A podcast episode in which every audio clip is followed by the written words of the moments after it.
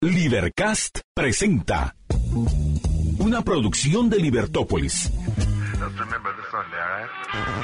Día a día encontrarás los episodios de las emisiones correspondientes a nuestros programas.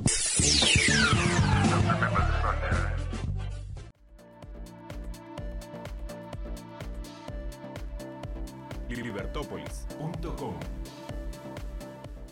Bienvenidos, muy buenos días. Bienvenidos a Libertópolis por la mañana. Mi nombre es María Dolores Arias y me acompaña Marcela Porta. ¿Qué tal, Marcela? ¿Cómo estás? Bienvenida. Buenos días, muchas gracias de nuevo por la invitación y buenos días a todos los que nos escuchan.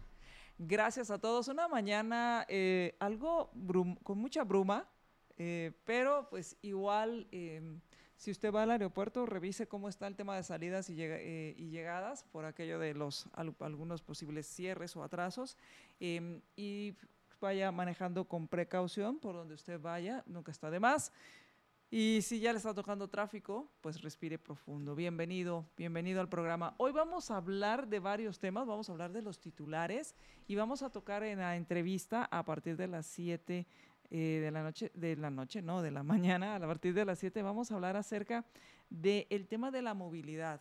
Hace unos días salió eh, un pues una publicación con respecto a tu bus y, así se llama, no es un, insulto ni nada, tu bus, así, eh, así se llama la propuesta que hace em, la municipalidad con respecto al tema de la, em, la movilidad en transporte público.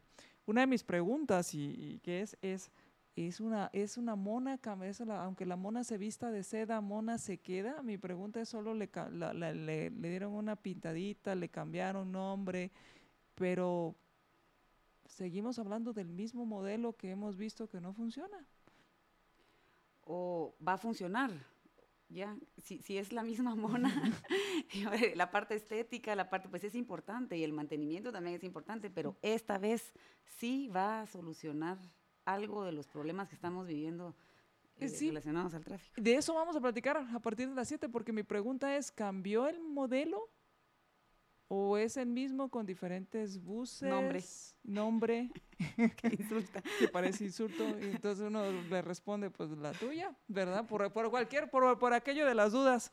Eh, pero en fin, de eso vamos a estar platicando con nuestro invitado Rudy Pineda, arquitecto y urbanista, sobre, sobre este tema. Así que manténgase pendiente. Y vamos a arrancar, ¿qué te parece Marcela? Si arrancamos con los principales titulares que trae para hoy, pues nos, ¿qué trae para hoy, hoy nuestro diario? Bueno, nuestro diario publicó hoy en primera plana 100 accidentes semanales y tiene un promedio de, pues ni modo, la situación en, la carretera está dura, creo que mes tras mes, ¿verdad? Yo vengo a Libertópolis una vez al mes y siempre estamos hablando de la situación de las calles, em, las condiciones de las carreteras que, que pues son muy precarias, acompañadas de los accidentes de irresponsabilidad que siempre hay en, todos los lugares, aunque las carreteras estén buenas, ¿verdad? Entonces, hay un promedio y yo creo que sí es preocupante porque solo en la capital, para el mes de febrero, reportan 14 fallecidos, 46 heridos, 8 vehículos volcados y en total 748 accidentes solo para la capital. En total, pues han de ser muchísimos más, ¿verdad? Si, si tomamos en cuenta el interior. Entonces, quizás un llamado a la población a que tenga más, tomen mayores precauciones para manejar, no solo cuando esté al volante, sino preventivas también, de que el vehículo no le vaya a fallar y todo, porque creo que ahorita es lo único que podemos hacer, ¿verdad? Pedir eh, atención de parte de las personas y pues seguir exigiendo que nuestras carreteras estén en condiciones un poquito más aptas. Claro que eh, por ahí, porque otra de, las, de los temas, bueno, ¿cuánto realmente es por temas de carretera? ¿Cuánto también es por imprudencia? Eh, y que en alguna ocasión eh, me decía una amiga, esto es el problema cuando regalan las licencias. Y entonces le dije, no, fíjate que la licencia, de, em, empezando con las licencias de, los motociclistas, es creo que más cara que la de los automovilistas, la primera licencia, tengo entendido. Y, mm, aunque tendría que averiguar cuánto cuesta la primera licencia de, automovilistas. Sin embargo, pues em, el tema es, y regresamos al tema de la certeza jurídica, de la certeza de castigo, porque al final, pues, ¿qué importa si respeto o no las leyes de tránsito? Si al final no pasa nada. Y después, y, mira la perversión, eh, Marcela, porque después resulta que cuando vas a pagar tu impuesto de circulación te aparece cinco años después una multa o por exceso de velocidad o por algo, que el sentido de la multa es que tú te des cuenta que estás infringiendo una norma y corrijas esa, esa acción. Pero cinco años después ni te acuerdas en dónde fue, dices, yo pasé por, ahí, será, pues no, o, que sea el requisito para poder renovar algún documento, ¿verdad? ¿Qué te queda? Vas a renovar, se te venció la licencia, vas a renovar la licencia y te dicen, usted tiene 14 multas. Sí, seguro que sí, pero qué triste que las tenga que pagar ahorita todas de un solo y que no, no sé si son ciertas o no, ¿verdad? Exacto, y que, y que por ejemplo, pagaste tus, eh, a mí me ha pasado en el impuesto de circulación, me pasó dos veces, en el impuesto de circulación, eh, a los cinco años me apareció una multa. Y dije, ¿cuándo? Me, empecé a ver fechas, vi mi, todavía vi mi celular y empecé a buscar en las fechas y dije, mm, tal vez sí pase por ahí porque no era un lugar común que pasara. Y, em, Luego vendí un auto, vendí mi auto y a los seis, siete meses que había que pagar el impuesto de circulación me dicen, mira, tienes una, multa, vendí el auto. O sea, se supone que haces todo ese traspaso y pues eh, como era un conocido, una persona conocida, me, pues me llamó y me dijo, mira, pasó esto. Y le dije, ¿de cuándo es? Hacía como seis años que había pasado la infracción. entonces, el tema aquí es que estos accidentes, al final también hay varios elementos, eh, Marcela. Uno es, eh, no hay certeza jurídica, dos, no hay una educación vial y, y hay mucha imprudencia. No pasa nada. Puedes voltear un autobús de pasajeros y te escapas y, y puedes asesinar y, matar gente en estos buses, ves niños, jovencitos que no tienen la madurez para manejar estos vehículos con pasajeros, porque implica una responsabilidad. Y... Sí, y yo creo que eso va muy de la mano con lo que vamos a hablar más tarde, ¿verdad? El, el hecho de, de comenzar a hacer, de, de, comenzar de nuevo, se oye redundante, pero no, no estoy equivocada, eh, un nuevo sistema de transporte que va a tener quizás los mismos inconvenientes que, que tienen los que tenemos ahorita, que no soluciona el problema de tráfico, que, que imagínate de dónde podemos justificar esos 100 accidentes que, que publican en, en, hoy. Em, por las carreteras, por la situación de violencia, por la situación de inseguridad, porque va una, una madre nerviosa manejando, le están tocando la ventana y tiene a su hijo al lado pues esto no me lo estoy inventando, ya son anécdotas que escuchamos, ¿verdad? Todos los días. Entonces, pues bueno. Bastante complicado. Esto es lo que trae para hoy nuestro diario en cuanto a los accidentes semanales. Eh, y no me extrañaría también, eh, Marcela, que algunos incrementaran en el del viernes y sábado, que también hay imprudencia a la hora de conducir y que hay muchas opciones para poder eh, primero el, chofer resignado. El Uber. El Uber. Eh, hay, un, hay unos que les llaman ángeles, eh, que los llamas y te llevan, o sea, llegan en una motocicleta. Tengo entendido, ahí me corrigen, tengo entendido que muchos, algunos pertenecen al cuerpo de bomberos y que entonces van por ti, o sea, llegan dos en una moto, uno te lleva a tu casa te tocan la puerta y que aquí está su paquete, señora, señor, aquí está su paquetito. Por favor, no lo dejen en la puerta y toquen el timbre y salgan corriendo. Casi que. Y entonces, eh, y ya se van, ¿verdad? Y, se y, les, y pues cobran por ese servicio. O, sea, hay varias formas, porque al final, eh, Marcela, eh, no solo pones en peligro tu vida, sino pones en peligro la vida de los demás y que, y que en alguna de estas situaciones podrías causar pérdidas irreparables eh, y que te harían eh, ir a la cárcel por, por, una, por una situación que, que se puede evitar. Claro.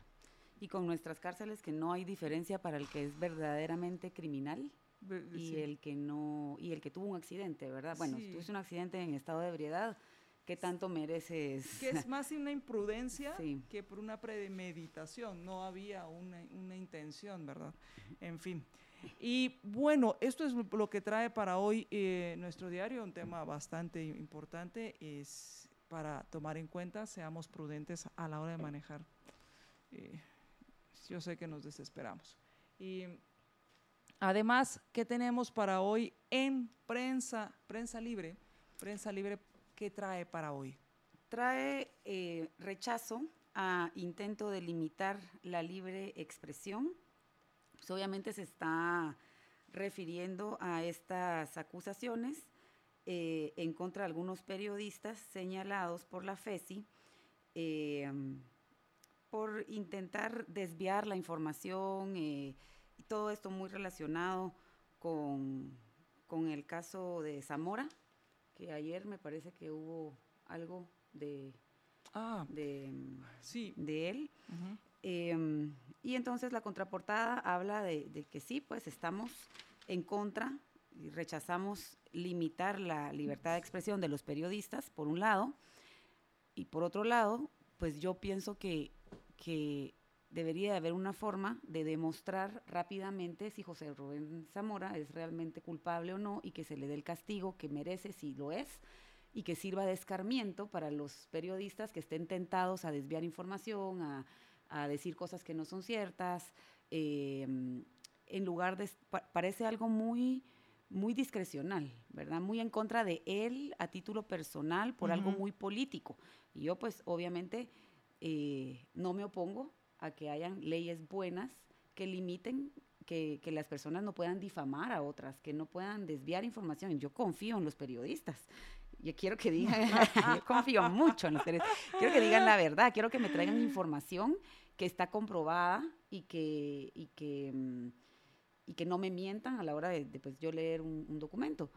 Sin embargo, hacer una ley para todos los periodistas que quizás limite eh, la libertad de expresión, y creo que ese es la, el punto de Michael Greenspoon, que es... Em, eh, representa la Sociedad Interamericana de Prensa. Em, de esa, de esa, de cómo vamos a, manejarlo, ¿verdad? Si vamos a comenzar a poner límites a los periodistas em, por casos particulares, específicos. Eh, creo que aquí hay varios, varios temas y, para mí creo que habría que dividirlo en dos partes. La primera parte es el, tema del delito de lavado de dinero. y creo que ahí, independientemente a quién acusen del delito de lavado de dinero, em, debe ser demostrado tiene que ser demostrado, debe ser rápido, la justicia debe ser pronta. Y en ese sentido, pues hay una mora judicial impresionante. Conozco casos que se han llevado y que siete, seis años después llegan a juicio. Imagínate. Detenidos que han muerto.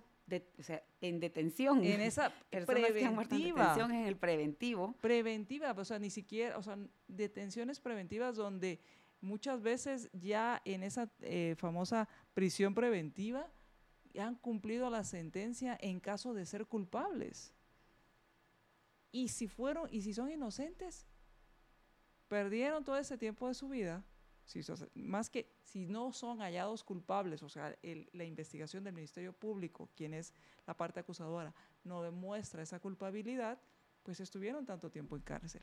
Entonces, ¿A qué voy con esto? Primero, la seriedad, el profesionalismo, que siempre he insistido, ese profesionalismo y, buscar que el Ministerio Público tenga una, calidad de, investigación y de sustentación de cargos, de, las pruebas, de la, al presentar una acusación que sea lo suficientemente sólida. Está el otro tema de la mora judicial.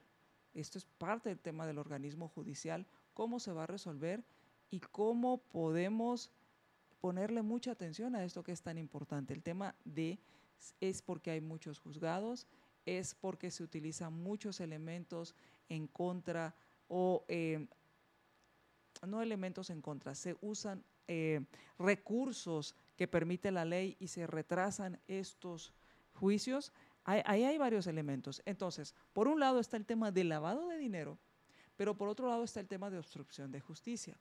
Lo que preocupa es que utilices el sistema judicial para perseguir a tus enemigos o para vengarte. Claro, esa es la sensación que a mí me da. Hay, un comentario dentro de, las personas que nos están escuchando, tiene toda, toda la razón, ¿verdad?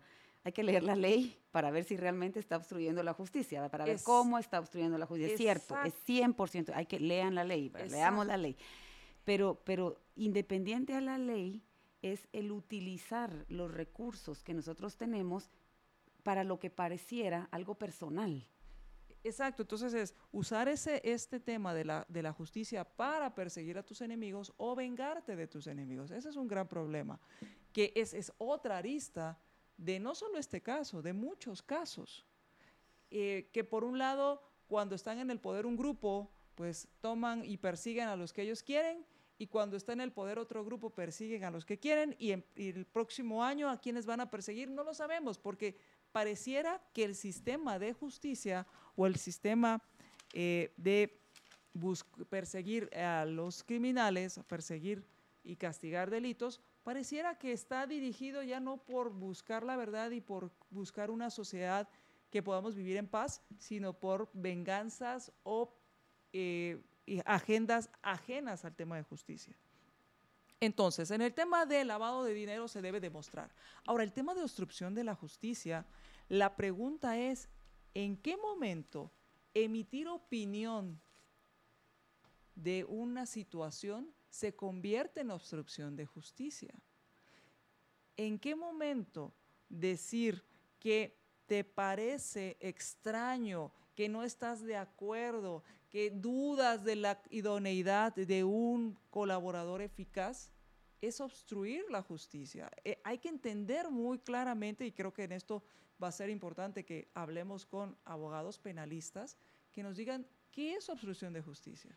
Y es que no se va a poder porque se convierte en una ley discrecional lo que piense la persona que tiene el poder de condenarte. Eso es lo que Frederic Bastiat escribió tantas, tantas veces con diferentes palabras en la ley, hacedora de iniquidad, que, deja muy subjetivo el delito. No se puede demostrar claramente si la persona estaba obstruyendo la ley. Imagínate, dices algo sin querer, escribes algo, una opinión personal eh, equivocada. Pero, donde, pero el tema aquí es como, eh, eh, y esto es el peligro que tiene este tema, porque es que esto no solo es para periodistas. Pones un tweet, dices algo en redes, lo comentas entre tus amigos, entonces la idea es que no puedas discutir lo que está sucediendo en tu ciudad, en tu país, que precisamente esa discusión ese debate, ese análisis, esos enfoques diferentes y que cada quien va a ir buscando información para crear su propio criterio, es lo que permite que vayamos avanzando como sociedad. Y eso es lo que también sirve como contrapeso a las acciones del gobierno. Vamos a suponer que ya no puedes hablar de las, de las acciones de las autoridades y entonces imagínate cuántos bonos, cuántas, em, esos bonos de fin de año que se recetan y no sé si se sigan recetando, en algún momento lo intentaban a ver si en alguna pasaba los eh, diputados y se daban su bono de fin de año por el trabajo bien hecho. ¿Por qué hablas en pasado? Se daban.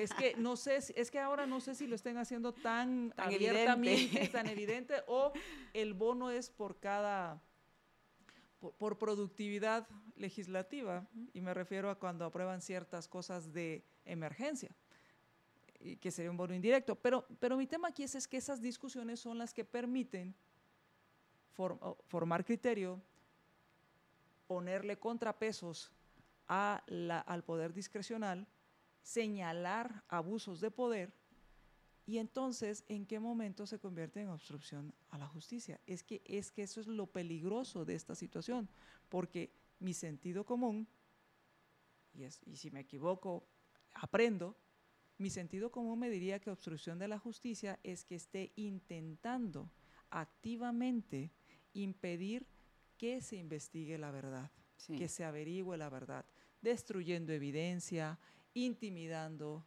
a eh, directamente sobornando. pero emitir opinión y decir un, un colaborador eficaz que me parece y me, y me genera muchas dudas su idoneidad, porque aquí se habla del caso específico del señor eh, Ronald García Navarijo, quien se convirtió en un colaborador y hablaba de el tema, eh, habló del tema con eh, de lavado de dinero y señaló al señor Rubén Zamora. Entonces, estos dos temas, y que yo los separaría, uno el tema de lavado de dinero y el otro el tema de obstrucción a la justicia, ambos deben ser resueltos y deben ser sustentados. rápidamente. Exacto.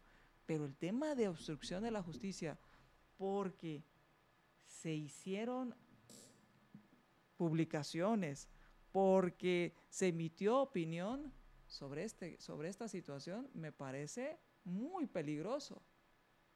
Muy peligroso. Bueno, vamos a hacer una pausa, ¿te parece? Y y cuando regresemos. Sí, antes de irnos a pausa, yo solo quisiera hacer un anuncio porque tantas noticias tan. tan me pongo a temblar de la, de la cólera, de la tristeza. Em, pero hoy, eh, en, una columna de prensa libre, Ramón Parellada eh, nos cuenta sobre unas buenas noticias que yo creo que vale la pena compartir sobre Guatemala. Y, y los invito a que lo lean porque este artículo habla de nuestros talentos. Eh, habla, por ejemplo, de la cantante guatemalteca Stephanie Zelaya, que ganó el premio Gaviota de Plata al mejor intérprete internacional en Viña del Mar. una gran felicitación para Stephanie. Eh, también habla de Luis Grijalva, tiene a sus 23 años, ya es segundo lugar en los 3.000 metros de atletismo en Nueva York. Y también de Gabriel Sáenz, que es destacado en carreras de bicicleta de montaña y que ganó hace una semana el primer lugar del clásico de Florida y pues estamos muy, muy orgullosos. Vale la pena que reconozcamos a nuestro talento. En Guatemala hay mucho talento y, yo estoy muy contenta de que estén sobresaliendo. Así que gracias a Ramón por la nota y eh, ahora sí, nos podemos ir a una pausa. Así es, vamos, vamos a hacer una pausa y cuando regresemos vamos a continuar hablando acerca de, de diferentes titulares. Y es importante, es importante que también entendamos que todo lo que está en ley no lo hace legítimo. Y es que al final se nos ha hecho creer que si, si, es ley es legítimo y eso es muy diferente. Hay, una, hay un, un, libro eh, que escribió Bastiat muy, muy rápido de leer, precisamente La Ley, donde habla acerca de, en su momento, él hablaba acerca de esa perversión que hacían de la ley y que se nos ha hecho creer, es, es que a veces, no sé, tenemos una, no sé cómo llamarlo, porque despotricamos, o voy a usar la palabra correcta, hablamos y criticamos la acción de muchos diputados, pero cuando sale una ley pareciera que es santa palabra. Sí. Eh, de esos mismos diputados. No digo que todas las leyes sean negativas, pero sí que debemos usar eh, un filtro o un, o un, criterio para poder evaluar cualquier ley que salga del, del legislativo con el mismo criterio para evaluar si es legítima o no y, y al final eh, ver si, protege la vida, la libertad y la propiedad de los ciudadanos. Las vamos, leyes buenas. Vamos a una pausa y regresamos.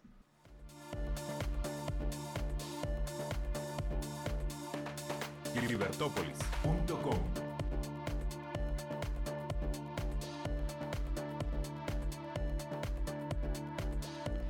El periódico para hoy trae eh, que la cartera de comunicaciones paga 24.5 millones por estudio de preinversión para mejoramiento de la CA9 Sur. Los nuevos tramos carreteros podrían construirse bajo la modalidad de alianza público-privada. Este es uno de los temas que trae para hoy el, el periódico y menciona estos 24.5 millones en el, estudio de preinversión y después va a haber el estudio de inversión y después el de postinversión. Y después el de reinversión. ¿Y, cuál es el eh, cuál es el resultado de este de esta inversión? Porque es bastantito dinero para un, eh, para un preestudio. Si el, el, estudio de preinversión cuesta 24.5 millones, habrá que imaginarnos cuánto entonces va a costar esta carretera eh, Palín Escuintla, eso vamos a ver. Eh, la Junta de Licitación, esto es eh, con información de página 8 de El Periódico, una Junta de Licitación integrada por empleados del Ministerio de Comunicaciones adjudicó a la empresa JIL Ingenieros Consultores un contrato de 24 millones 546 mil quetzales y, y punto 71 eh, para que realice estudios de inversión a nivel factibilidad para el proyecto. Mejoramiento carretera tramos CA9 Sur, Guatemala, Palín, Escuintla, CA Sur, Antigua, Guatemala y Escuintla, Santa Lucía, Cotzumalguapa, Escuintla. De acuerdo con las bases de licitación eh, contenidas, el objetivo de los estudios es evaluar la viabilidad para construir una nueva ruta alterna que conecte el departamento de Guatemala con el departamento de Escuintla. La nueva carretera iniciaría en el kilómetro 12, municipio de Guatemala, que pasaría a clasificarse como CA9 Sur A en la red vial de la Dirección General de Caminos y se conectaría con la actual de Palín Escuintla, que inicia en el kilómetro 38 eh, del municipio de Palín y finalizaría en el kilómetro 61, municipio de Escuintla.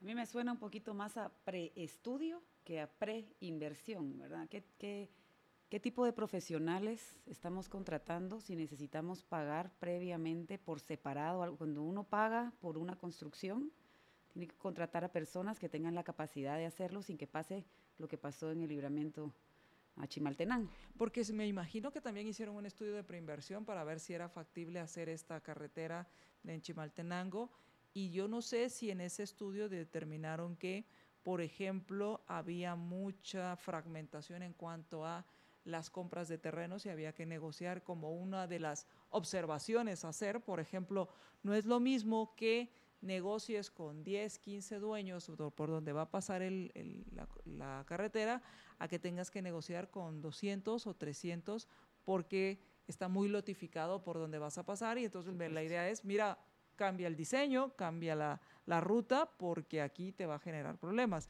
Eh, y en este caso, lo que se pretende es crear una ruta alterna, por lo que estoy entendiendo, eh, que va de Guatemala a Palín, que conectaría con la carretera, con la autopista de Palín Escuintla.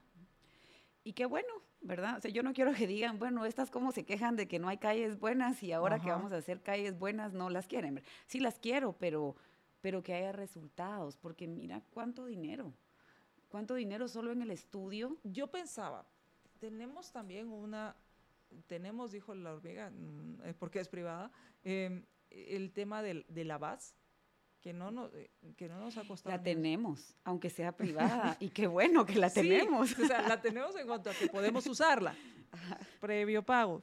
Pero la, aquí es, si, si está esto, ¿por qué no permitir que hayan más de este tipo de opciones? Porque al final nos sale muy caro. Van a decir, es que hay que pagar. Pero usted tiene idea de cuánto pagamos por kilómetro construido de carretera. Es, impresionante. incontable, no se puede contar. No, y además eh, la velocidad de construcción. No se eh, puede contar y yo me siento a sacar números y después estoy aquí sentada y de verdad no sé si mis números son correctos o no, porque me estás hablando de 24.5 millones para, hacer un estudio, un preestudio, un, un, estudio, de preinversión. Antes de invertir vamos a ver si, si, vale la pena invertir según esto. Claro, y salvo error de mi parte, eh, este ministerio destina 50 millones en servicio de protección para eh, el transporte público. Entonces dice uno, ¿de dónde salen las extorsiones? ¿De dónde no se controlan las extorsiones? De que estamos gastando más en estudios de preinversión que en seguridad, que en seguridad vial. No vial, ¿verdad? Sino seguridad del transporte. Así es, y dice, bueno, eh, eh, entonces pretenden que este nuevo tramo tenga una longitud de 55.63 kilómetros.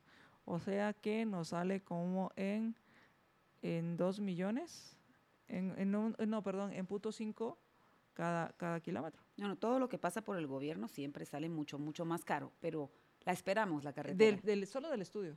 Ah, del estudio, sí, sí, es cierto. Solo del estudio, aparte la, la carretera. Esperamos el estudio, ojalá que se pueda hacer la carretera.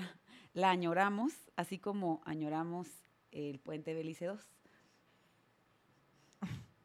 que lo habían suspendido, ¿no? Lo habían suspendido. Habían suspendido el estudio de factibilidad y, y dice, a lo largo de dicha longitud vial se crearán interconexiones entre los municipios. Y es que en papel, como lo hablamos cuando hablamos de temas de emprendimiento, en papel todo aguanta. Sí.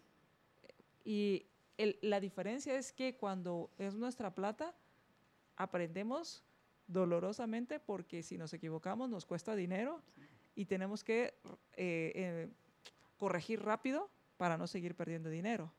O quebramos si no corregimos esto. Pero aquí, ¿qué paga el tributario? ¿Qué paga el tributario? Elevemos la percepción de riesgo. Cuidado y compra vehículos de lujo. Cuidado y se le, se le ocurre eh, hacer algo con su dinero y, comprar eh, cosas de lujo. Y, y bueno, eh, ahí me voy a desviar del tema porque me he preguntado si al final si de veras le van a entrar al tema de, con el tema de lujo, si le van a entrar al tema de los narcos y los corruptos. Pero bueno, ese es otro tema. Eh, entonces, eh, 24.5 millones por estudio de proinversión em, para, para el mejoramiento de la CA Sur, que entiendo sería la CA Sur, CA9 Sur A, eh, y, esto que se pretende que también se conecte, dice, a lo largo de dicha longitud se van a crear estas interconexiones ambos entre ambos departamentos, es decir, en Guatemala, Villanueva y Amatitlán estarían conectados, San Vicente Pacaya, Empalín y Escuintla estarían conectados a través de estos a través de distribuidores y también se pretende que se conecte con la Municipalidad de Antigua Guatemala por medio de la construcción de una nueva ruta alterna, estimando una longitud de aproximadamente 23 kilómetros. Se pretende implementar actividades de mejoramiento desde el kilómetro 61 en Escuintla hasta el 97 en Santa Lucía, Cotzumalguapa, en la ruta CA2 Occidente, con el propósito de elevar la capacidad vial y la capacidad de carga de la estructura de pavimento a manera de homogeneizar dichas capacidades en toda la longitud mi pregunta, ¿habremos aprendido algo? ¿Se estará haciendo algo diferente una vez aprendida la lección Odebrecht? Yo creo que no están pensando en ese caso. Yo escuché hace poco a un, una, una charla motivacional, digamos, de un CEO a una empresa privada, ¿verdad? Y les dice, imagínense que usted hace perder a la empresa 100 mil dólares. Se los paga de regreso. Entonces dice, nadie les está pidiendo que reembolsen una pérdida si cometieron un error de ventas, si cometieron un error de desarrollo tecnológico. Sin embargo, la empresa va a esperar mínimo, mínimo, que no se vuelva a cometer el mismo error. Imagínate si nosotros le pedimos un reembolso a, nuestros gobernantes por los errores que han cometido y por las veces que hemos perdido por sus decisiones. No podrían pagarnos, no es real pedírselos pero esperaríamos por lo menos que esos mismos errores se dejen de cometer. Hmm. Pero no. No. Y bueno, aquí también menciona el tema de a quién fue quienes presentaron sus propuestas. Esta fue la segunda más cara. Había una propuesta de 35 millones, otra de 11 eh, de 14 millones y otra de 13 millones. Números cerrados, eh, hay valores adicionales y pues fue adjudicada a esta empresa JIL Ingenieros Consultores, eh, que es contratista del gobierno desde el 2007 y según el portal de Guatecompras pues ha tenido asignaciones por 73 millones de quetzales en lo que va del 2007 a la fecha. Y es interesante porque quien es la representante de esta empresa ha estado trabajando para también otra constructora, eh, la constructora San Juan, desde julio del 2015, según información de página 10 del periódico, y quien ha, eh, que es una empresa de Juan José Lau Roldán, no sé, me suena el nombre, em, pero mi punto, y, regresando a esto, es, ¿realmente estamos aprendiendo o estamos al final, seguimos haciendo estos, haciéndole el negocio a los que viven de expoliar, porque no generan valor. y que se vuelve toda una cadena impresionante. O sea, hay un ministro de, hay dos ministros, ex ministros de comunicaciones señalados por temas de corrupción, por construcciones de carreteras, por pagos, eh, por sobornos, no, por extorsiones para el pago de, de, contratos o adjudicaciones de contratos. Em, hay un líder de, y ex candidato presidencial señalado de haber negociado eh, extorsiones y haber movilizado a sus diputados, y digo sus diputados, a su caballería para que aprobaran préstamos en el caso de Odebrecht. Pero ahora sí va a funcionar es que con mayor razón las noticias, cuando las vemos, no nos pueden alegrar, no nos pueden eh, dar esperanza, ¿verdad? De que, de que esto va a resultar en algo productivo y que, va, y que va a realizarse y que se va a hacer y se va a hacer bien. Pero no deberíamos empezar nosotros, Marcela, a cambiar nuestras expectativas o a cambiar nuestra mentalidad y ya no tragarnos que el gobierno debería hacer tal cosa y el gobierno debería hacer acá y empezar a pensar que pueden haber otras formas de hacerlo. O sea, por lo menos imaginemos, o sea, no digo, pero empecemos a pensar, bueno, ¿por qué no? Y empezar a, cuestionar y empezar a ser un poco escépticos de que puede haber otra forma, porque me enseñaron toda la vida que el gobierno lo hacía. Y entonces decir, bueno, ¿de veras no hay otra forma? Sí, yo creo que hay otras formas, pero cuando estás hablando de carreteras, es, es, mira cuánto les ha costado a la base y creo que ellos también para la ampliación pasaron un gran periodo de tiempo esperando la autorización. Entonces sí, de que hay otras formas, eh, pues qué bueno, ¿verdad? Y, nadie te está obligando a pagar si no quieres pagar la VAS. Em, sin embargo, cuando estás hablando de, cosas que son tan caras, ¿verdad? Como puentes, como carreteras, como seguridad, como, como las cosas mínimas que te esperas, da cólera porque sí lo estás pagando. O sea, yo quiero imaginarme otra forma, pero también quisiera imaginarme que esa otra forma la voy a lograr destinando mis impuestos a esas otras formas, no dando mi dinero y que no y no veo resultado. Por eso y por eso por eso cuando se hablaba del tema de, concesionar el libramiento a Chimaltenango en su momento se habló, sí, me parecía un absurdo, porque es es es es poner en carreteras lo que sucedía con el transporte público aquí en Guatemala, que es parte de lo que vamos a hablar. Les, ayudabas a comprar el bus, les exonerabas de impuestos, les dabas crédito, les pagabas la seguridad, que también es otro señalamiento que hay en contra de este ex candidato presidencial. Les, paga, les pagaban la seguridad que nunca contrataron, les pagaban bueno, solo faltó que les dijeran, mire, y además le pago el psicólogo por si tiene estrés, eh, Seguramente se lo pagaban, solo no lo decía. solo no lo decía. Y, eh, pero, pero era eh, empresarios del transporte, lo cual carece de todo sentido. Sí. Entonces, tampoco, tampoco es válido o tampoco es correcto que, no que con nuestros impuestos le montemos el negocio a alguien más. Claro que no.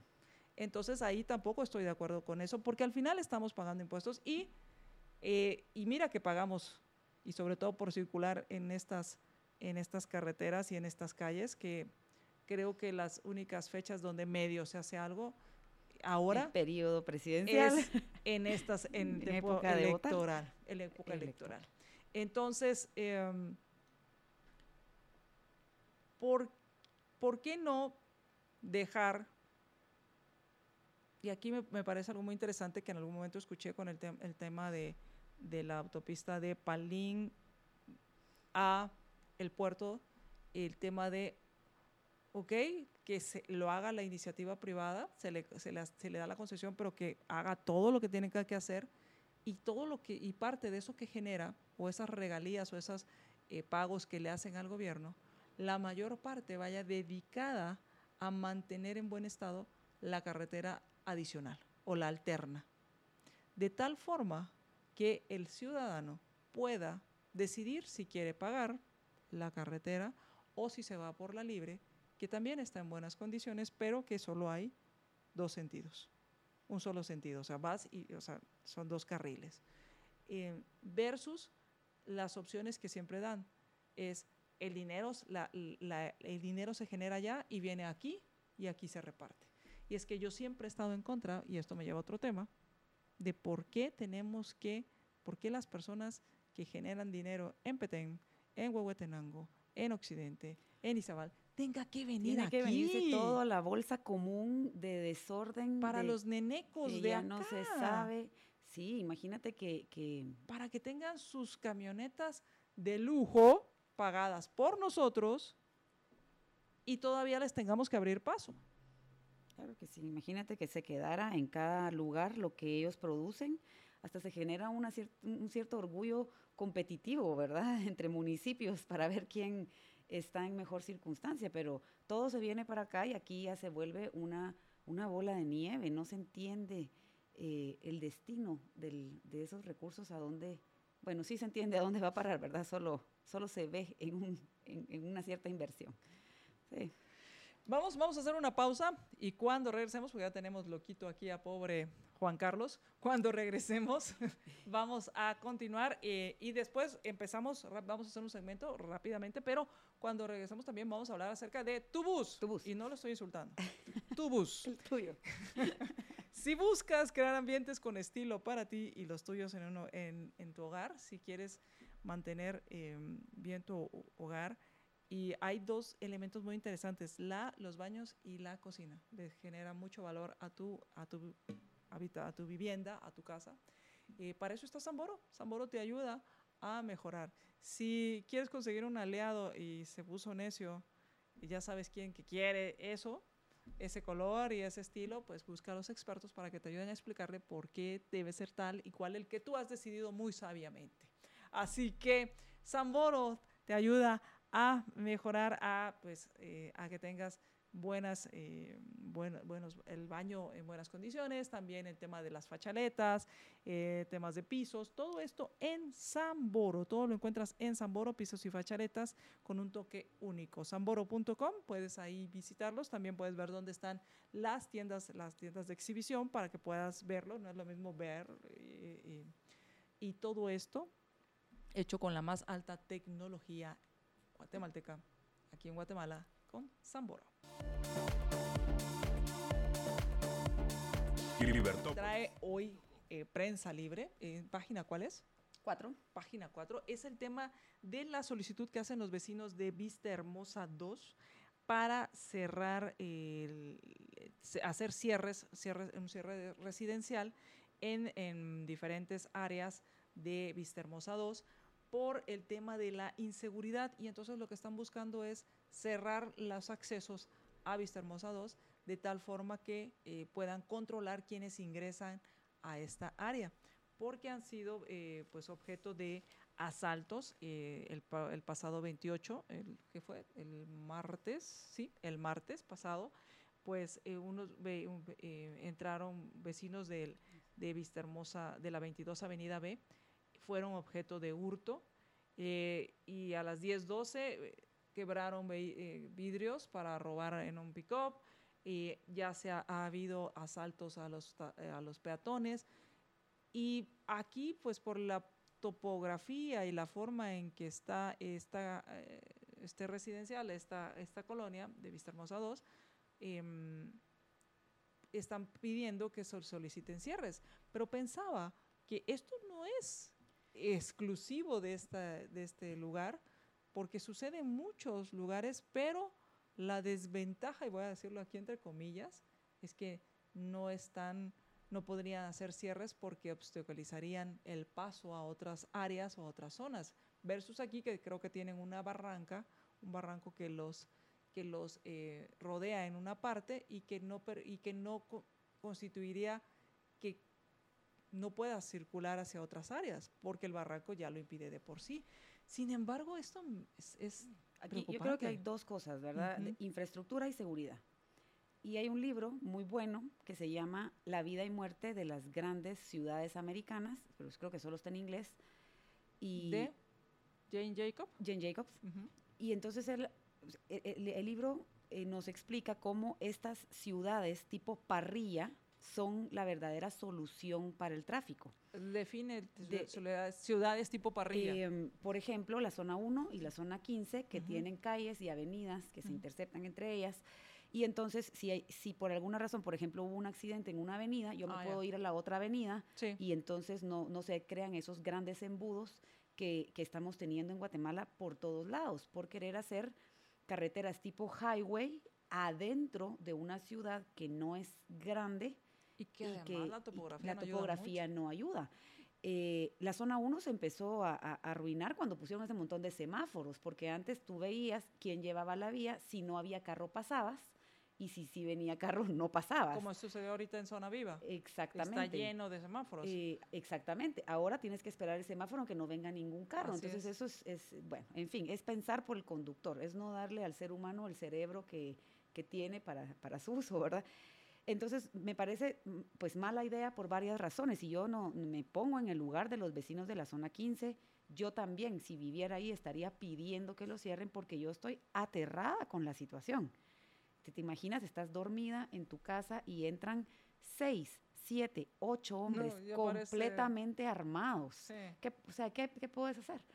Em, sin embargo, em, hace muchos años tuve, eh, estuve eh, en una plática de Carmen Rosa de León, que es experta en seguridad, y ella eh, nos, o sea, nos, nos, habló claramente hace varios años ya, tal vez unos seis años, cómo en Guatemala nosotros nos estamos condenando a la violencia, a los guetos, a los sectores, y nos estamos encerrando.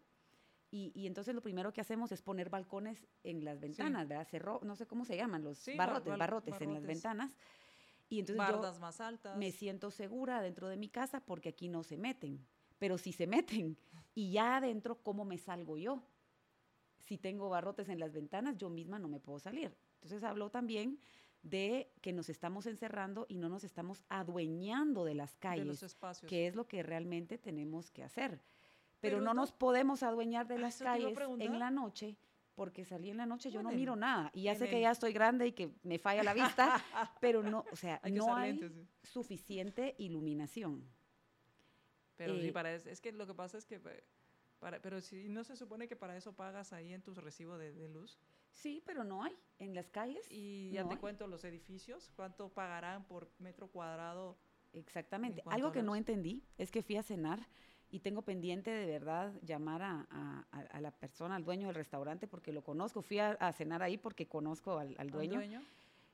Y a las 9 menos 10 llegan los meseros y me dicen, mire, van a pedir algo, van a ordenar algo más porque vamos a cerrar la cocina. Y, yo, puchis, qué temprano. Seguramente cerraban a las 10 y una hora antes ya los meseros estaban preparando, ya se querían ir, ¿verdad? Sin embargo, a las 10 de la noche a mí me parece que es súper temprano, súper temprano para el consumo, para lo que pueden dar los restaurantes, para la vida nocturna. Esa vida nocturna la queremos, no, no la desprecien, porque son ojos en las calles, son el ser humano retomando esas que no estoy diciendo que estoy a favor del alcohol, ni que se emborrachen, ni que se vayan a matar en el carro, simplemente queremos vida nocturna activa. También quisiéramos tener un nivel de seguridad que le permitiera a las fábricas tener turnos de día, de noche. Hay, hay propietarios de fábricas que tienen que dejar a sus empleados encerrados bajo llave por seguridad, porque sus plantas no pueden parar. Son plantas de 24 horas y obviamente tienen turnos, las personas no están ahí de día y de noche, ¿verdad? Pero qué tristeza no poder tener esa libertad de circular a deshoras, porque esto es un, un problema de que no se está tratando la razón más importante para tener gobierno, la más importante, la única razón que yo veo para tener gobierno es que vele por nuestra seguridad.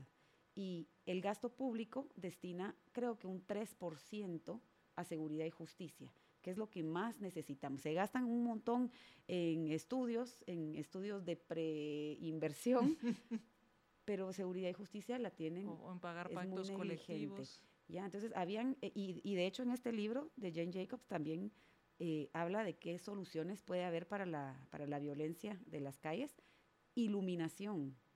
Y, el uso mixto del, porque muchas veces dicen, acá están las oficinas, acá está el comercio y aquí la residencial, y entonces las áreas de oficinas muertas el, sábado, el domingo en la mañana, versus esos temas mixtos donde eh, puedes, se conviven diferentes eh, usos a diferentes horas. A diferentes horas y entonces siempre va a haber actividad porque igual es residencial, pero hay partes donde está el comercio y donde puedes bajar de tu, o digo bajar porque pensé en un edificio, pero puedes estar en tu barrio y caminar y llegar a un lugar que, quieres comer en la noche y, y, vas caminando. Creo que las ciudades que más se disfrutan son aquellas que puedes caminar.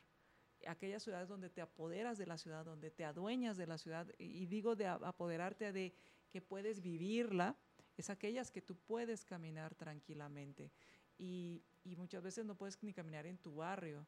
Y tú decías, es que en la noche no puedo caminar tranquilo, y es que a veces ni siquiera de día. Sí, y es que en dónde no asaltan. Y, y, cada vez pareciera que el tema de la seguridad, y es que al final también es percepción.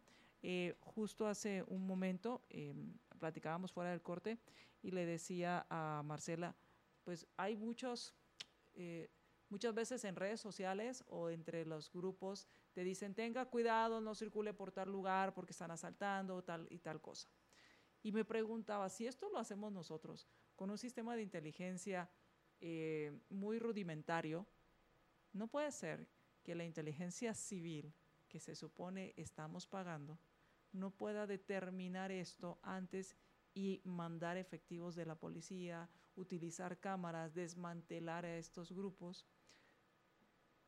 y crear esa percepción de riesgo al criminal, porque la percepción de riesgo al tributario sí se puede, pero la percepción de riesgo al criminal, esa no. Sí, es, es yo creo que es como descubrir el agua azucarada, decir que a nosotros, los que tributamos, nos tratan como criminales y, y a los criminales no. Entonces, eh, pues esta nota lo que nos hace reflexionar es que al final cada cierre, cada vez que nos encerramos, es, es aceptar y, y, y, dejar de exigirle al gobierno que cumpla con su harta obligación. Y, y, por ejemplo, yo ya me imagino, de verdad, yo me puedo poner en el lugar de las personas que viven en la zona 15 y me escuchan y dicen, ah, sí, tantas razones, qué bonito se escucha, pero eso no está pasando, ¿verdad? Ni las calles de Parrilla, ni la...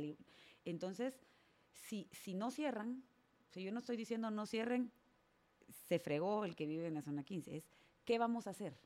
Yo no creo que cerrar sea, sea, sea, sea bueno por el tráfico, por, porque todos usamos esas calles, ¿verdad? Y si cierran yo ya no voy a poder pasar por ahí, eh, porque, no, porque queremos adueñarnos de las calles y no darles a, los criminales la razón. ¿verdad? No puedo contra ti, entonces yo me encierro.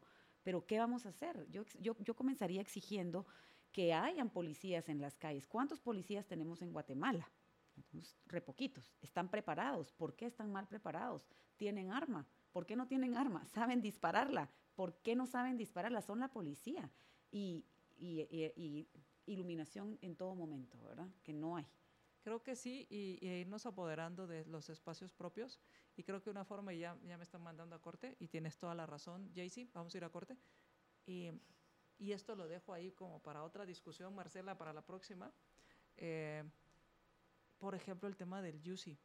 ¿Qué pasaría? Y, estoy aquí proponiendo ideas, pero para explorar, porque creo que cuando empezamos a por lo menos imaginar qué pasaría, empezamos a abrir la mente, empezamos a ver otras opciones, empezamos a decir, ok, no tiene por qué ser así, hay otras formas de hacerlo. Y me pregunto, ¿qué pasaría si el UCI lo manejamos en comités de, vecinos, en lugar de pagarlo y centralizarlo, lo manejamos en comités de vecinos, lo administramos en el comité de vecinos, hacemos las mejoras, lo sustentamos y que nos fiscalice la municipalidad en el uso de esos recursos. Y entonces, ¿qué hacemos? Mejoramos el alumbrado, si eso es lo que necesitamos, asfaltamos nuestras calles, mejoramos la limpieza. Estoy segura que, cargo de esa administración. El UCI de la zona 15, de la zona 15 es importante. yo estoy segura que es uno de los UCIs. ¿Y te imaginas que ellos lo administraran? Sí.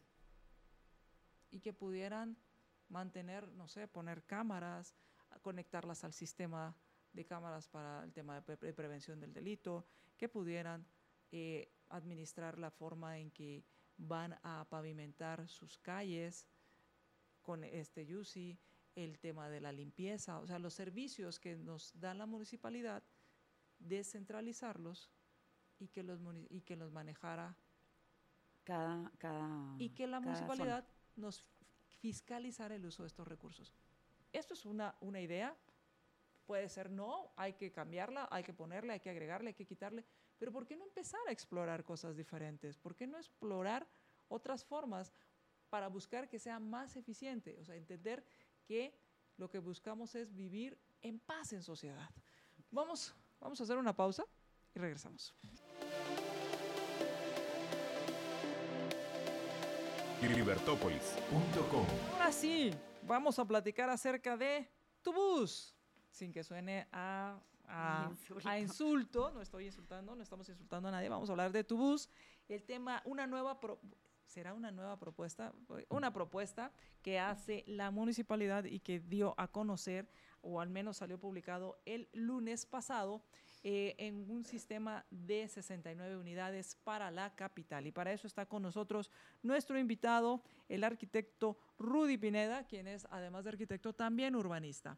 ¿Cómo están? Eh, ¿Cómo estás, Rudy? Bienvenido, buenos días. Buenos días, María, María, María Dolores y Marcela.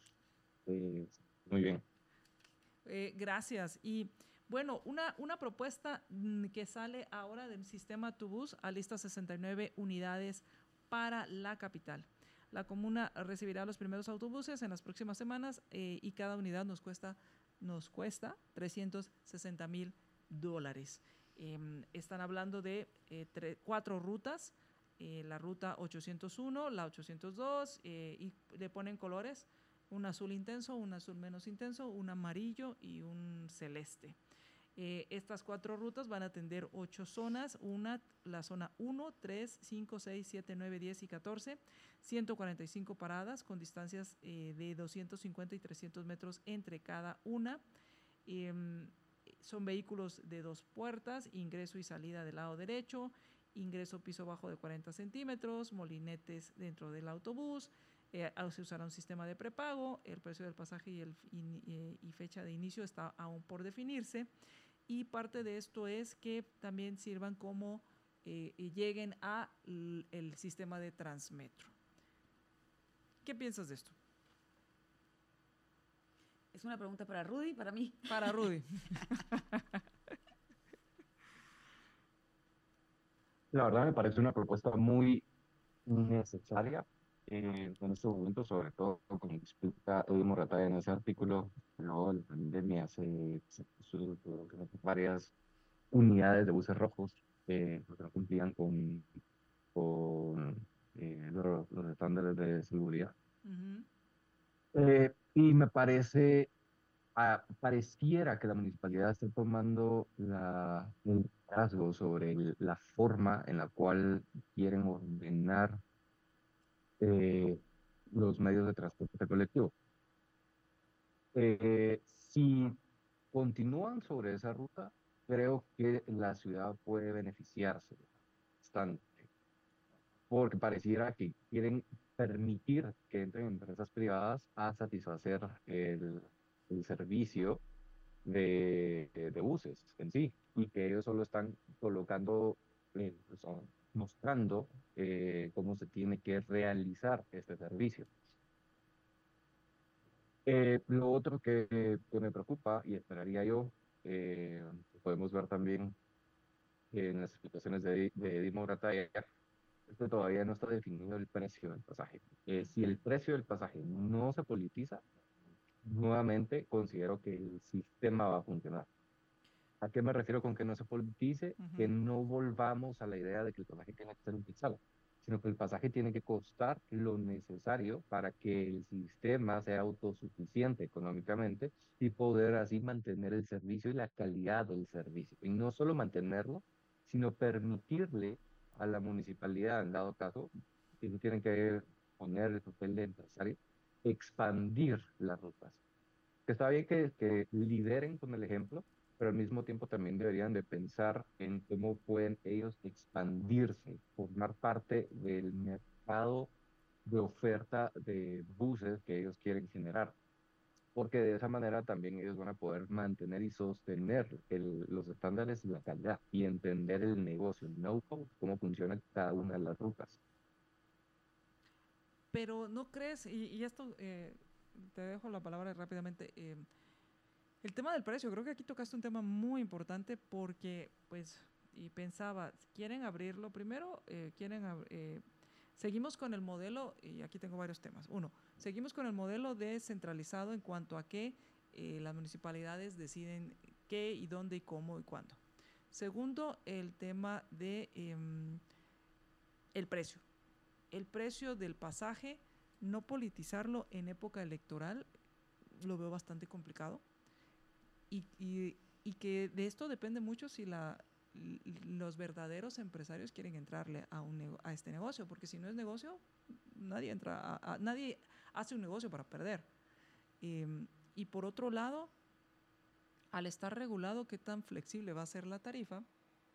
Para, por ejemplo, para que pueda haber competencia, para que pueda haber eh, eh, esa, esa, sostenibilidad en el, en, el, en el servicio. O sea, que no lleguemos a cómo vimos cómo dentro de ocho años, que es lo que dura este, este leasing que, de esta compra, de opción a compra que se hizo, vamos viendo cómo se va degradando y terminamos que en lugar de tomates o buses rojos terminamos con otros colores, pero la misma historia. No sé qué pregunta tienes, Marcela, perdón. Eh, no, a mí también me, me, pareció muy interesante porque no, yo no había considerado este tema de, de, que el precio del pasaje cueste lo que tiene que costar. Ahora, es, sería, será caro, es caro en relación a lo que hemos, a lo que estamos acostumbrados a pagar como transporte público, porque Imagínate que te, están que te ofrezcan un transporte público seguro, limpio, con muchas veces prioridad de paso. Eso sería muy bueno. Que estemos dispuestos a pagarlo. Tendríamos que ponerle el precio primero para ver si la gente está dispuesta a pagarlo. Yo creo que sí. Eh, pero, pero a mí me, me, me, hizo una lucecita porque es, es, muy importante lo que nos está compartiendo el arquitecto que no se preste después para subsidios, ¿verdad? Yo creo que por ahí va, eh, que no digan, bueno, eh, hay una invitación a la iniciativa privada, a mí me gustaría conocer un poco más sobre eso, qué bueno, qué interesante, ¿verdad? Que me avisen, a mí me interesa invertir en, transporte colectivo, eh, no público, colectivo, ¿verdad? Si, si, si realmente va a ser una oportunidad para la iniciativa privada, pero que no vayan después a decir que es una cosa mixta y que siempre el dinero no alcanza y que tanto sirva para desviar fondos en disfrazado de subsidio para el transporte y que también los empresarios que participen sea solo para verse beneficiados de otra manera que no es el verdadero negocio. No, no sé si por esa vía iba también el comentario. Y, una cosa que hay que recordar es que una de las cuál es el, transporte público, eh, el colectivo en la ciudad de Guatemala se degradó tanto, viene a partir de la crisis del 71, eh, con el alza de los precios del petróleo. Cuando ocurrió esa crisis en Guatemala se pasó la, se pasaron los decretos de, de subsidio al transporte público y fue la razón también por la cual la municipalidad buscó reducir o impuso el precio del transporte público a un quetzal que estaban siendo subsidiados a través del diésel. Ese subsidio se mantuvo al parecer y se sigue manteniendo hasta, hasta nuestros días.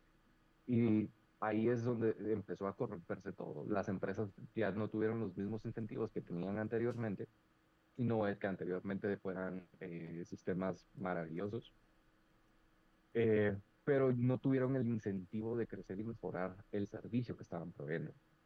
Por eso hago mucho énfasis en que el precio no se tiene que politizar y el precio tiene que dejarse libre.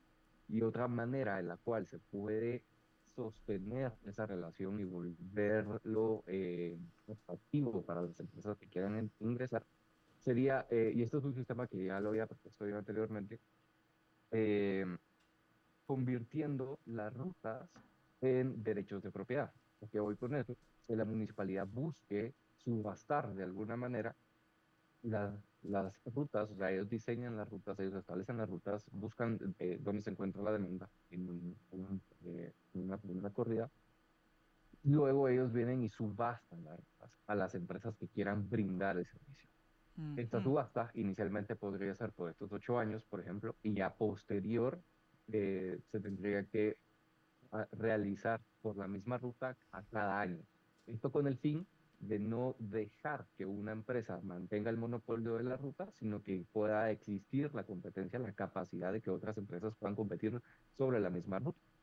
Y de esta manera, colocándole un precio a este derecho de propiedad, la municipalidad va a obtener ingresos y las empresas van a poder eh, analizar si les conviene o no les conviene ingresar al negocio.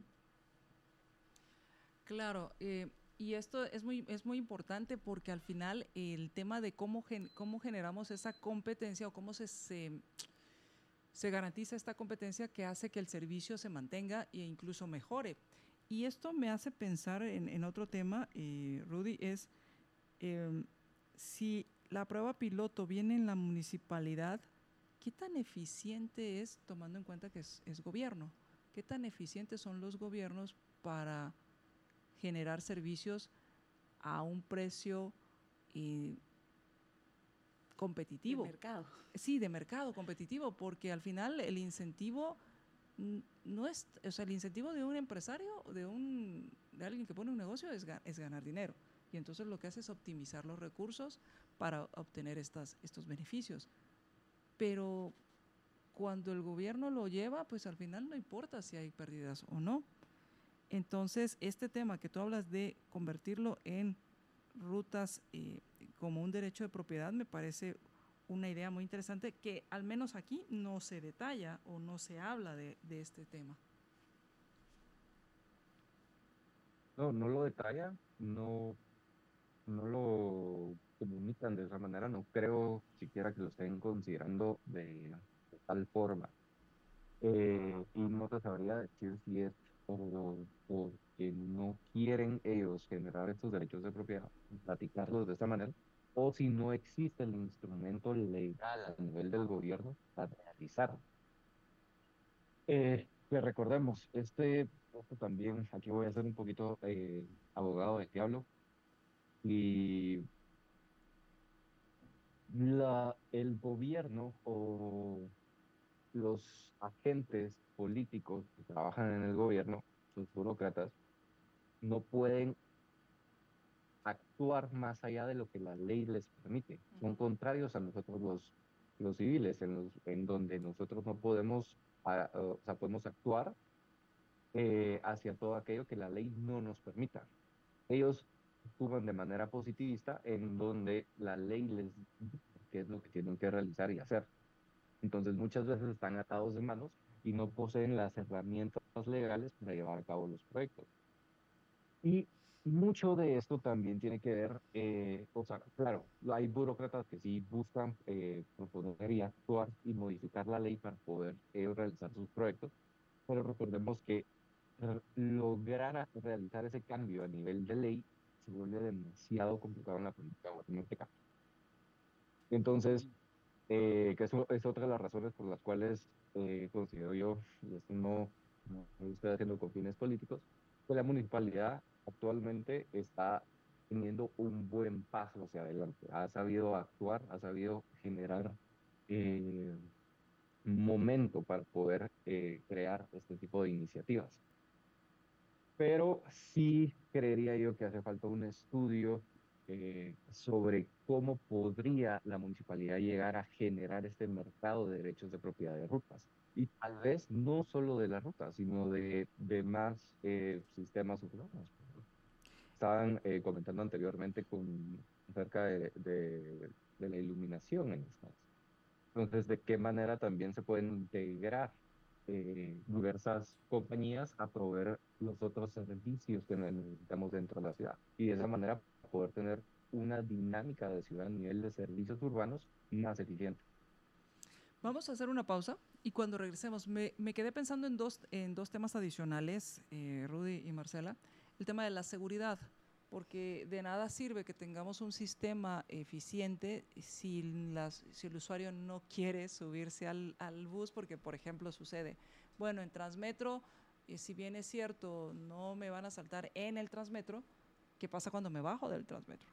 Cuando tengo que eh, cambiar de, línea o tengo que pues, circular por caminar por estas calles. Ese es un tema, el tema de seguridad. Y entonces, si al final eh, podremos tener un servicio pues buses nuevos, eh, rutas que pasan periódicamente, pero, pero usarlos cuando me bajo del bus, llego a otra realidad. Y la otra es otros servicios eh, que puede el usuario o, hacia dónde deberíamos también pensar que no solamente deberían ser eh, este sistema de tu bus, sino debería haber otro tipo de, opciones para que también exista esa competencia indirecta en cuanto a no, no voy a usar el bus porque es mejor otro tipo de servicio o yo voy en bici, ¿por qué no?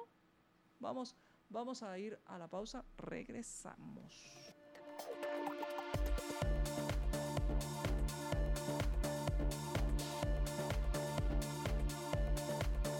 libertópolis.com Regresamos, regresamos a Libertópolis por la mañana y estamos platicando con nuestro invitado, eh, Rudy Pineda, quien es arquitecto y urbanista. Estamos hablando sobre el tema del transporte público, el transporte colectivo en la ciudad y, que esto pues aplica a cualquier ciudad, eh, pero obviamente Guatemala, el área metropolitana es un área bastante compleja. Vemos cada municipalidad implementando sus sistemas eh, y la pregunta que, te hacía al salir del corte era un tema de, el tema de seguridad.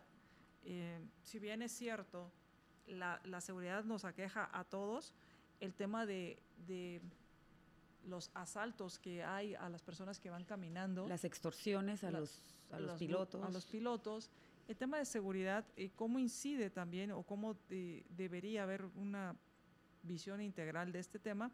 Y los otros servicios. Debería abrirse también a otro tipo de servicios y pensar en otro tipo de servicios para que no solo uses el sistema de tu bus y o te vas caminando o te vas en tu vehículo. Para que no lo uses solo la persona que no tiene alternativa, sino el que tiene su carro prefiere ir en bus porque va a ir leyendo o porque va a ir eh, haciendo otra cosa porque le es más económico que, el mantenimiento o que sacar su propio vehículo eh, y que vaya en seguridad.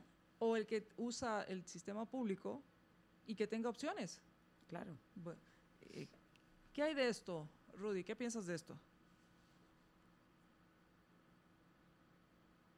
La seguridad, como estaban platicando antes de que me ayudara a integrar, eh, eh, Jane Jacobs habla demasiado sobre, sobre las maneras en las cuales podemos generar ciudades más seguras.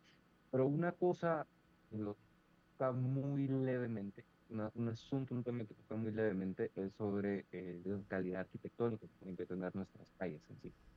La arquitectura depende mucho de cómo nosotros observamos y analizamos eh, o percibimos qué tan segura es una calle porque no es lo mismo pasar por una calle que solo tiene muros de 250 metros de alto, donde nadie, nadie te puede ver realmente, o a donde nada, no puedes pedirle seguridad a nadie, eh, que a pasearse sobre una calle que tiene ventanas, que tiene eh, eh, ventas, tiene comercio, donde hay bastante eh, gente que te puede, o sea, que está viendo qué hacen los demás.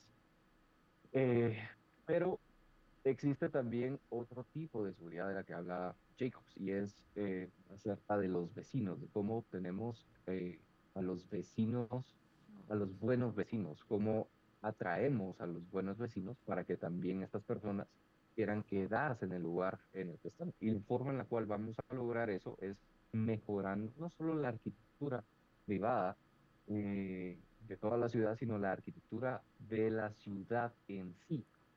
¿Qué me refiero con esto? La arquitectura de nuestras calles. O sea, cómo están diseñadas nuestras calles, nuestras eh, carreteras, nuestras aceras, el mobiliario urbano, cómo están diseñadas las, eh, la iluminación, los postes de iluminación. Por ejemplo, el hecho de que todavía tengamos la distribución eléctrica de manera aérea también nos limita mucho sobre qué podemos hacer y qué tipo de, edificios y de ciudad queremos construir. Entonces, eh, entiendo el hecho que estás diciendo, ok, vamos a tener las rutas, pero ¿a, dónde van a quedar las rutas? Es necesario eh, que se piense en un rediseño de la arquitectura de la ciudad, en donde van a estar estas rutas. Necesitamos más parques, necesitamos mejores aceras para poder caminar, porque de nada sirve tener una parada de bus en un lugar si después yo no me voy a poder, ya no me voy a poder ir caminando al lugar de destino al que quiero. Porque simplemente las aceras no sirven, porque están muy cortas, porque tenemos un poste eléctrico que nos impide desplazarnos y tenemos que meternos al lado de, de, eh, de los carros. Sí, entonces mucho de la seguridad depende también de cómo estamos diseñando la ciudad. También incluye la iluminación y también incluye eh, el tipo de servicios que estamos dando. Este, este libro, ¿verdad? Ya lo mencionamos varias veces de Jane Jacobs. Hay que mandarle una su copia a los a todos los, candidatos, a, todos los que bueno, pero nosotros una vez le mandamos un, un libro eh, nosotros, un, equipo de, personas, a un candidato a presidente, estoy segura que no leyó ni una página, así que no sé, de verdad, pero sí sería interesante publicar, ¿verdad? Que este, de verdad tiene soluciones que nosotros no estamos tomando en cuenta para volver la seguridad y el tráfico más eficiente. Y algo que, solo comentando algo que, que, que me recordé ahora, es que dice que, cuando hay mucho tráfico es bueno, porque significa que la gente está saliendo a la calle y, estamos trabajando y es señal de desarrollo. Entonces quizás como a todos odiamos estar en el tráfico, la próxima vez tratando de consolarnos un poco pensemos, ¡yay! Hay desarrollo. pero no, pero no, es, es una broma. Eh, yo, yo quería comentar. hay que aclarar. Hay que aclarar que es una broma. Sí, a mí me me parece no, que... Eso, eso, eso es muy cierto. El, el desarrollo genera tráfico. Pero tenemos que encontrar las formas de volver ese tráfico fluido. Sí, y que no sé, a mí me dio mucha lástima la noticia de prensa que decía, ciudadanos, por favor, salgan por lo menos con dos horas de anticipación para no incurrir en retrasos. Y digo, esa es la solución que me están dando, es que salga, y todo el mundo salió dos horas antes. Y entonces igual agarré el mismo, el mismo tráfico, ¿verdad? Pero Creo que, que, lo que estamos hablando son dos cosas separadas, porque por ahí un radio escucha nos dice, ustedes no quieren nada, ¿verdad? Están diciendo que van a gastarse el equivalente, 198 mil millones de quetzales, ¿verdad?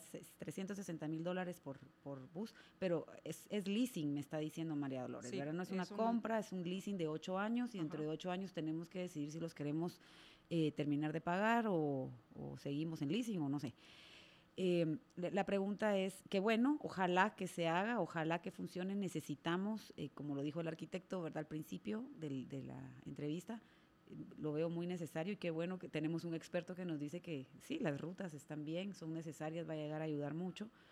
La pregunta es cómo van a hacer para que sea seguro, eficiente y sobre todo autosostenible. Eso es en algo que yo no había pensado, esto me, esta entrevista me ayudó a, descubrirlo, porque es cierto que, que, inseguros estamos en todos lados, ¿verdad? También en, nuestros vehículos personales, pero, pero ¿cómo lo van a hacer autosostenible para que no sea una cosa, un boom? ¿Cuántos booms de, de transporte hemos tenido? Ahora, yo también incidiría en el tema de autosostenible, pero que tan, eh, porque puedes hacer algo autosostenible si estás obligado a usar ese y no tienes de otra. El tema aquí es cómo es autosostenible compitiendo con otros sistemas de transporte que podamos ir descubriendo o que se puedan ir implementando. Porque puedo decidir no usar tu bus porque uso otro, porque es más conveniente, porque me da mejor servicio. Y me voy a inventar algo, porque tienen aire acondicionado. Simplemente estoy dispuesto a pagar que tenga aire acondicionado el servicio que me dan. E, e, este es uno de los puntos que, que a mí me gustaría entender. O que pueda también, eh, porque el hecho de que compita con otras formas de transportar, me va a asegurar a mí como usuario del servicio que va a haber esa amenaza de que puedo, de que puedo ser reemplazado por otro, por otro servidor, por alguien que da este mismo servicio. Entonces, ¿cómo hacer?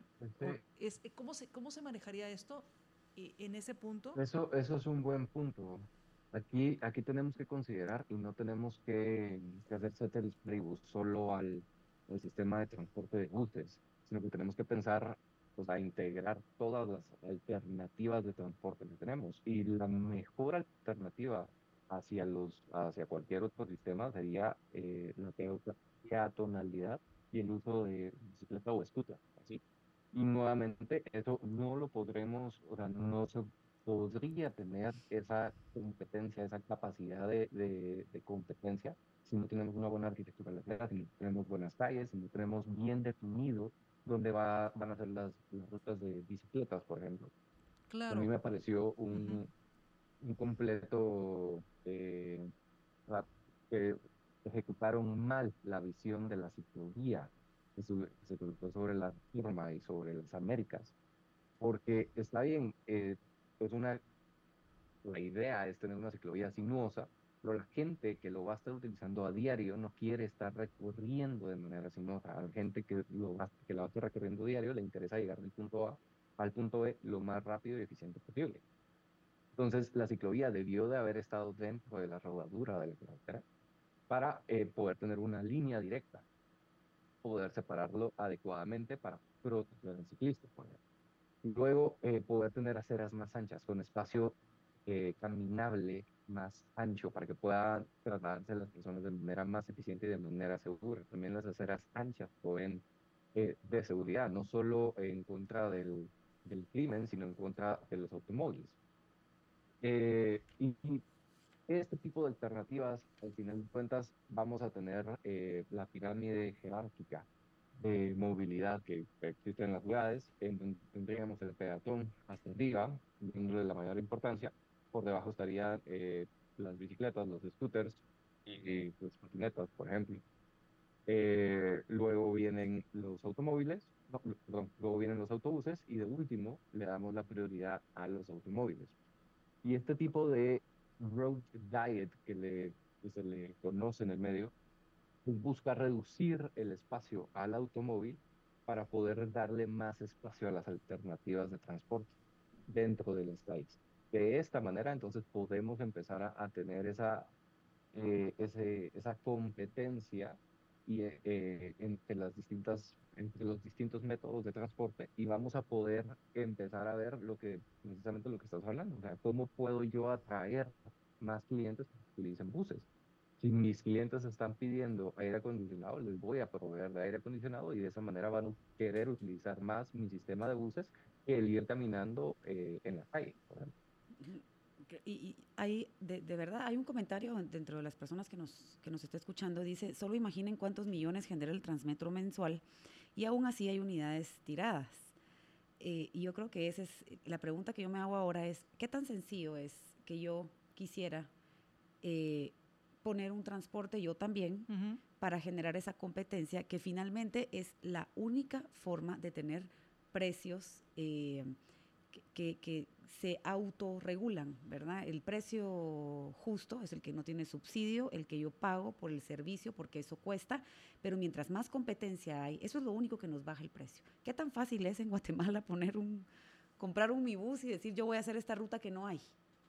Eh, cuando regresemos del corte, vamos a hablar de eso y les voy a contar la anécdota de un amigo que intentó poner un, ni siquiera se estaba inventando la ruta porque quería, eh, extraurbana, quería ir de Guatemala a Cobán. Él viaja mucho de esa área y les voy a contar cómo le fue en su, en, su emprendimiento. Vamos al corte, regresamos.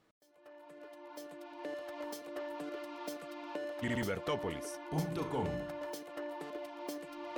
Regresamos a Libertópolis por la mañana. Les habla María Dolores Arias y me acompaña Marcela Porta. Y Marcela, hacías una pregunta muy interesante con el tema de que tú quieres ser empresaria del transporte.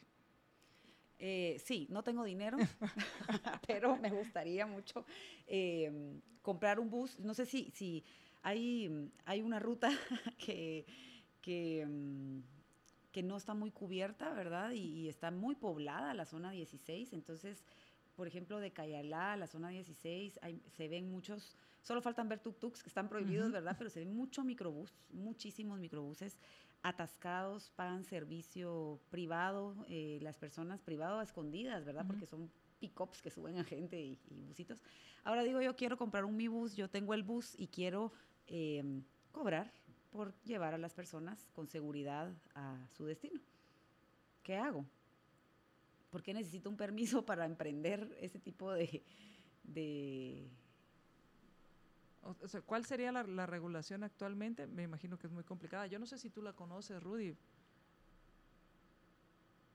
No, no la conozco, pero sí tengo eh, un argumento a favor de, y otro, María Dolores, no me escribí por decir lo que voy a decir. Ah, adelante, aquí, aquí tenemos libertad de expresión y libertad de disentir. Una, una de las, de las personas que tenemos que poner claras y es para que una economía de libre mercado funcione es que tenemos que tener bien definido y bien claro los derechos de propiedad. Los derechos de propiedad, eh, sobre todo a nivel de ciudad, los, o sea, la base de los derechos de propiedad a nivel de ciudad eh, es el, la tierra, es el terreno. Entonces, tenemos que definir adecuadamente a quién le pertenece qué tipo de tierra. Entonces tenemos la, la tierra privada, que son las casas, los edificios, y después tenemos la tierra comunal, o tierra pública, que serían las calles, los parques. Y a mí, eh, eh, por lo mismo, yo considero que la municipalidad, eh, el, la, el trabajo principal de la municipalidad es administrar y ordenar lo que ocurre en la propiedad pública. Y esto es en contraposición a lo que ha estado haciendo la municipalidad estos últimos 20 años, que ha sido buscar regular lo que la gente puede hacer y no puede hacer dentro de su propiedad privada. Que lo vemos con el plan de ordenamiento territorial. El plan de ordenamiento territorial, por lo general, todos los spots que se han puesto eh, a lo largo de los municipios de, de Guatemala, lo que buscan es regular la propiedad privada, pero ninguno se enfoca en regular la propiedad pública parte de esta regulación de la propiedad pública es generar este tipo de derechos de propiedad sobre las rutas. Entonces, a lo que voy es, si tuviéramos este sistema de derechos de propiedad sobre las rutas y Marcela quisiera comprar un busito y aportar este servicio, ya se debería de tener estudiado cuál debe ser la capacidad eh, de buses que debe tener una ruta. Y ya la municipalidad podría desagregar, no solo buscar capitales altos, sino también capitales medianos y bajos que quisieran aportar a este servicio y poder venir y decir, ok, eh, puedo yo dividir este, este derecho de propiedad de, ruta y poder dárselo a, a, una persona que quiere colocar un bus y colocar a un chofer para poder eh, ofrecer este tipo de servicio. Tiene que hacer atenerse a los horarios que nos vamos a dar, eh, el tipo de bus que necesitamos y los colores que nosotros vamos a, a, estar necesitando. Los colores no solo es por cuestión de reconocer que es de la municipalidad, sino también por cuestión de reconocer que es un bus del mismo sistema eh, de movilidad dentro de la ciudad. Eso no solo nos ayuda a nosotros, eh, quienes vivimos aquí en la ciudad, sino, por ejemplo, cuando ustedes han ido a otros países y quieren utilizar el transporte público de otros países, rápidamente logran reconocer que es un bus eh, turístico y un bus eh, urbano en sí. Entonces, también es una forma de señalización y eh, de claridad lingüística dentro de la ciudad tener este tipo de regulaciones y estándares. Entonces, yo creería que si se pudiera segmentar los derechos de propiedad de la ruta, se podría dar pie a que personas con medianos y bajos capitales puedan proveer de este tipo de servicios. Estamos ya por irnos. Me quedo con la pregunta si el tema de los derechos de propiedad en cuanto a las rutas, cómo hacer, cuándo, porque por lo general el, siempre el, las personas en lo, privado vamos a ver las oportunidades antes que las autoridades y por lo general el gobierno va eh, por detrás de todas estas innovaciones y por eso es eh, crece la, la, iniciativa privada, las invenciones en la iniciativa privada. Entonces, ¿cómo también hacer que si Marcela descubre una oportunidad que no existe, una ruta como tal, pueda ser fácil y rápido estos procesos que yo entiendo que deben haber reglas, reglas básicas, reglas objetivas, y quitarle también esa discrecionalidad a las autoridades de eh, decir si puedes o no eh, implementar esta ruta. Porque al final creo que si se le da el permiso o si se le da las, la, la forma de que opere regular, o sea, de forma eh, formal esta ruta y no funciona, pues su negocio va a quebrar. Y la ruta pues no funcionó. y, lo, y, los, y la estimación y la apuesta que hizo Marcela a que esa ruta iba a servir, pues no sirvió porque no hubo, no hubo suficiente demanda. Esto me parece que podría ser un tema a seguir discutiendo. Eh, nos quedan pocos minutos, me quedan dos minutos. Eh, ¿Algo con lo que quieras concluir, Marcela y Rudy? Les dejo un minuto cada uno. Yo creo que lo peor que podemos hacer es continuar igual, ¿verdad? Creo que hay mucha tela que cortar. En general, hay un ambiente de insatisfacción por los transportes. Ojalá que este que viene sí funcione y sea eh, más efectivo, venga a ayudar. Eh, queremos competencia, queremos buenos precios y queremos que, que, la gente pueda llegar a su trabajo y a su casa de forma segura. Pero si lo que estamos haciendo y lo que venimos haciendo, como dice alguien del público, durante 35 años no está funcionando, hay que pedir hacer cosas diferentes, ¿verdad? Y si eso es cambiar a las personas que están tomando las decisiones, pues entonces investiguemos un poco y porque no sabemos y, ajá, y investiguemos bien qué, cuáles son esas responsabilidades que deberían de satisfacer, si las están satisfaciendo o no, y cambiemos de, de, de y veamos, las, veamos las, propuestas. y veamos las propuestas. Porque si proponen lo mismo, pero con diferente nombre. Sí, y, y, para no ser tan pesimista, pues ojalá que, estos, que estas, estas nuevas rutas, estos nuevos transportes vengan a ayudar a las personas que incluso han perdido su trabajo porque no tienen cómo llegar a, a su destino. Rudy, me queda un minuto. Eh, yo quizás solo ahondar un poquito sobre el el tema de, de qué le toca a la municipalidad administrar y qué no le toca a la municipalidad administrar. Definitivamente la propiedad privada no le toca administrar a la municipalidad, pero la eh, propiedad pública sí. Y mientras más se enfoque en cómo ordenar la propiedad pública, tal vez podamos eh, empezar a generar estos eh, iniciativas de emprendedurismo.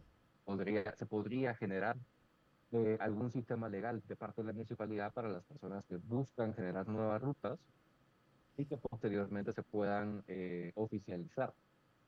Eh, y con esto también evitaríamos a largo plazo, si la ruta se vuelve un éxito, que exista una tragedia de estableciendo derechos de propiedad claros y adecuados eh, dentro de esta misma dinámica de, de generación de nuevos métodos de, de, transporte y de nuevas formas de, de comunicación que no necesariamente hace falta, eh, o sea, nos hace falta también mayor tipo de infraestructura, por ejemplo, y esto es algo que tal vez podamos tener algún, alguna otra conversación al respecto, pero qué bonito sería poder tener un puente conecte zona 10 con zona 15, aunque sea un puente peatonal en sí. Y ya con eso estoy seguro que podríamos reducir la carga automovilística y reducir el tráfico dentro de la ciudad.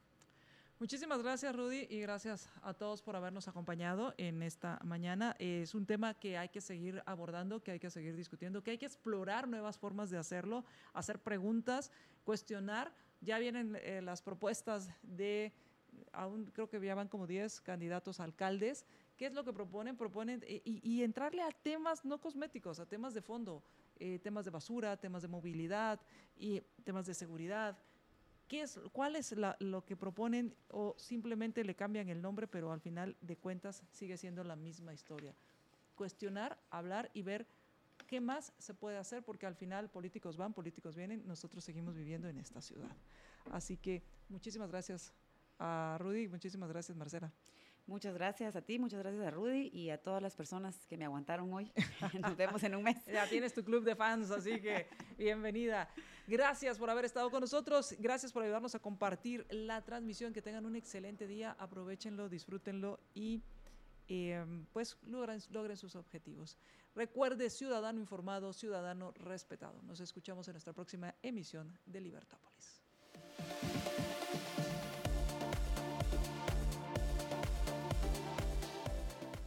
Libercast presentó una producción de Libertópolis. Recuerda suscribirte y dejarnos cinco estrellas para que continuemos trabajando en producir más podcasts de tu interés. Libertópolis.